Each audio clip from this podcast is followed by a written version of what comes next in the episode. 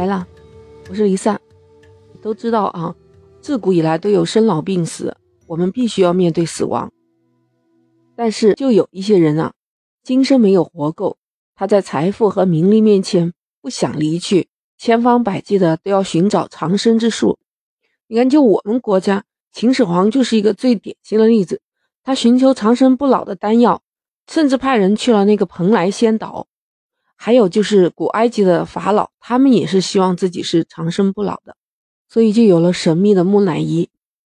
就是现代社会唯物主义告诉我们，是人就没有办法逃避死亡，对吧？可是就有很多人不愿意相信和不愿意面对这个真相，甚至做出了像秦始皇一样强行续命的举动，你知道吧？在美国就有这么一个人，他是从一九六七年开始就已经被冰冻到现在了。很好奇吧？来，我跟你讲，他叫詹姆斯·贝德福，他本身就出生在美国的一个很富裕的家庭，自己又是一名心理学教授，还是一位成功的商人。当时他是一个非常出名的富豪，那有钱也摆脱不了生老病死这个宿命吧。所以他在晚年的时候得了胃癌，那以他的身家地位，能够用的医疗手段几乎全部都用了，就是用最好的医疗技术。也治疗不了他这个癌症。这里还要交代一个背景，在上个世纪就六十年代的时候啊，有一位名叫罗伯特·埃延格的医学博士，在自己的著作叫《永生的前景》这本书中，他提出了一个保存人类躯体的一个方法。他认为可以通过技术手段，把人的躯体急速冷冻在零下一百九十六摄氏度的环境里面，这样可以保持细胞的活力。这个技术得到了不少科学家的认可，有一家冷冻公司甚至就认为这是一个特别好的商机，就开始对外招募愿意冷冻自己的人。当然，可想而知，要把自己冷冻起来，除了需要很大的勇气，还需要支付一大笔的费用。你知道，这得有钱的人才能做呀。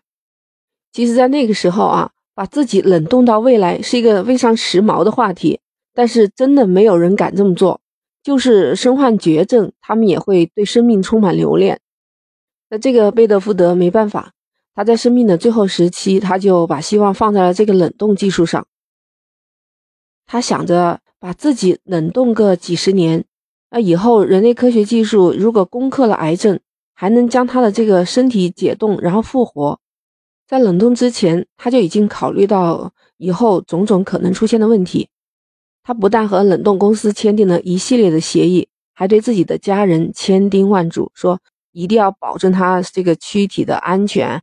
考虑到家族日后有可能遭遇的经济危机，他还给自己安排了五十万美元的巨额财产，专门用来保证冷冻计划的执行。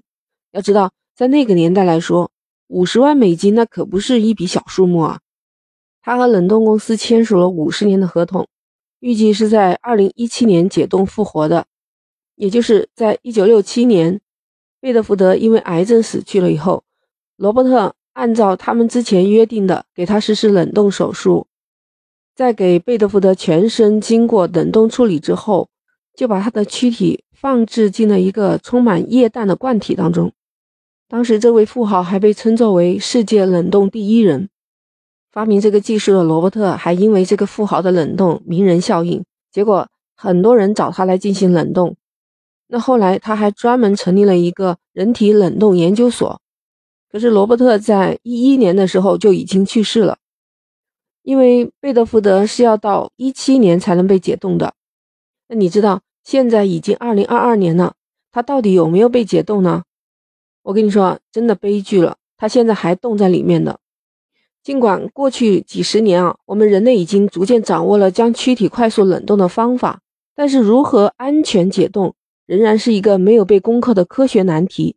也就是说，就算是贝德福德的疾病能够被治愈，人类目前也找不到将它安全解冻的方法。他在人类解开这个技术难题之前，他只能继续冰冻下去。对于贝德福德家人来说，就是进退两难的事情。